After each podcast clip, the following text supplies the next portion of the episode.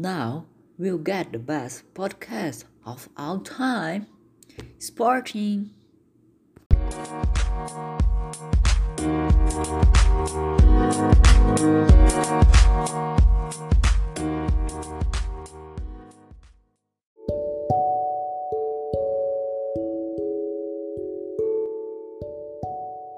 Welcome to Sporting. Today we have a very special guest. Good afternoon, Sky Rose. Hey Noah, thanks for inviting me. How about we start by talking a little bit about you? Okay, my name is Sky Rose. I'm from Canada. I was born in June. My sign is Cancer. And I'm an Olympic swimming athlete.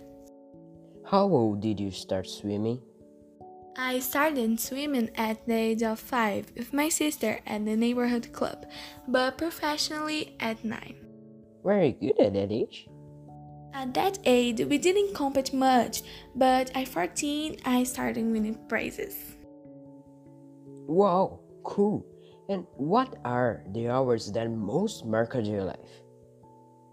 The world champions, the Rio Olympics, which won gold medal, and the most importantly, the classification for the Tokyo Olympics.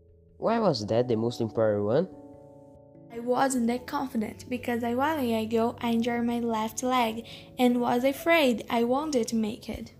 This injury is very common in breaststroke swimmers.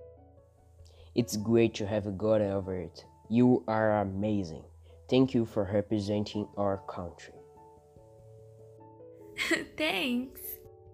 When you were a kid, did you have any inspiration? Jenny Thompson is my greatest inspiration.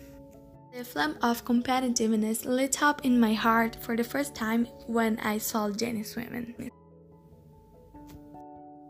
She encouraged me to enter the world of swimming. After I saw her swim, I wanted to ask my dad to take me to the club for swim too. Wow, it's so cool. I love Jane so much. You've been a great inspiration to other girls. Am I right? Yeah, I love to know that more and more girls enter the world of swimming. Give me the strength to continue in the business. We need more women in sport, especially in swimming. Excuse the question, but how much on average does a swimmer earn? On average, $10,000. Great. Do you have a special diet? Yes, because we are swimmers. We have to have a lot of energy. I have to consume 5,000 calories. In a week? no, in a day. Oh my gosh. Do I need a diet? No, you're good. Thanks. I love to travel.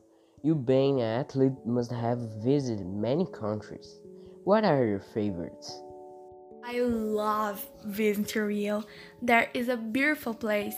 I love London very much too. Now I'm going to ask Have you ever practiced any water sport?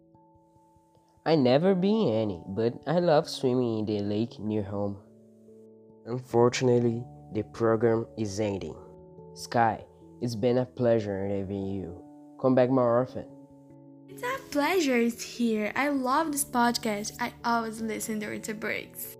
It's good to know you like. That was Sporting. See you guys in Monday. Bye.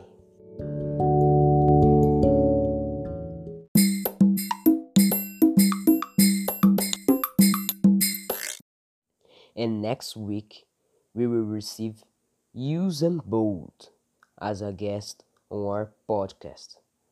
Please don't forget to like it, sign up, and share with your friends. And if you can, be our sponsor too. Bye.